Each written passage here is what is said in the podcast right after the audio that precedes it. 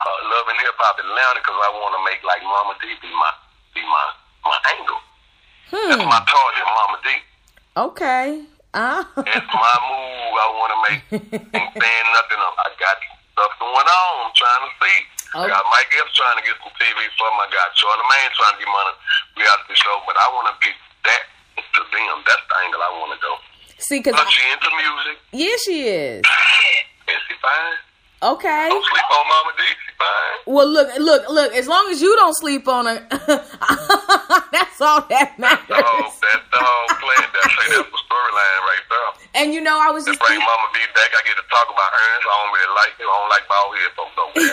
No, see. So, and you Well, know, the shot was anyway. but what if they had a love and hip hop Dallas? Like, who would they? Who do you think Mona Scott Love would choose? Like from the Dallas area? Because I've only been out here since 2011. Who do you think would be a perfect fit for love and hip hop Dallas?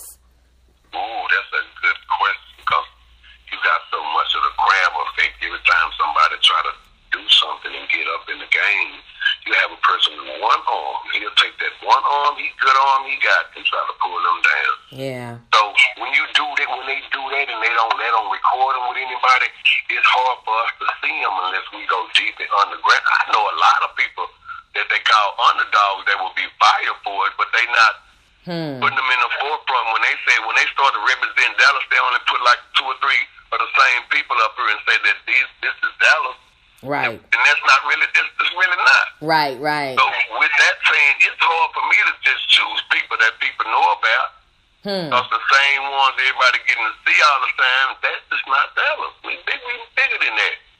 We got some some of the baddest R&B artists out here. That's why I'm trying to do a song where I could throw one of them on. I went to Cali and did Snoop's nephew Mark Coaster's on that uh, Boo Boo Nana. I got a song called Boo Boo Nana. He's singing on that sound just like R. Kelly. But see, I want some Texas made.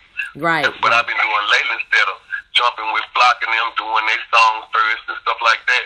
Before I blow like I want to, I want to do some songs with some of my Dallas people. That's what's But up. if they if they looking at me, that mean they looking at Dallas. That's what's up, and that's Or if why. you out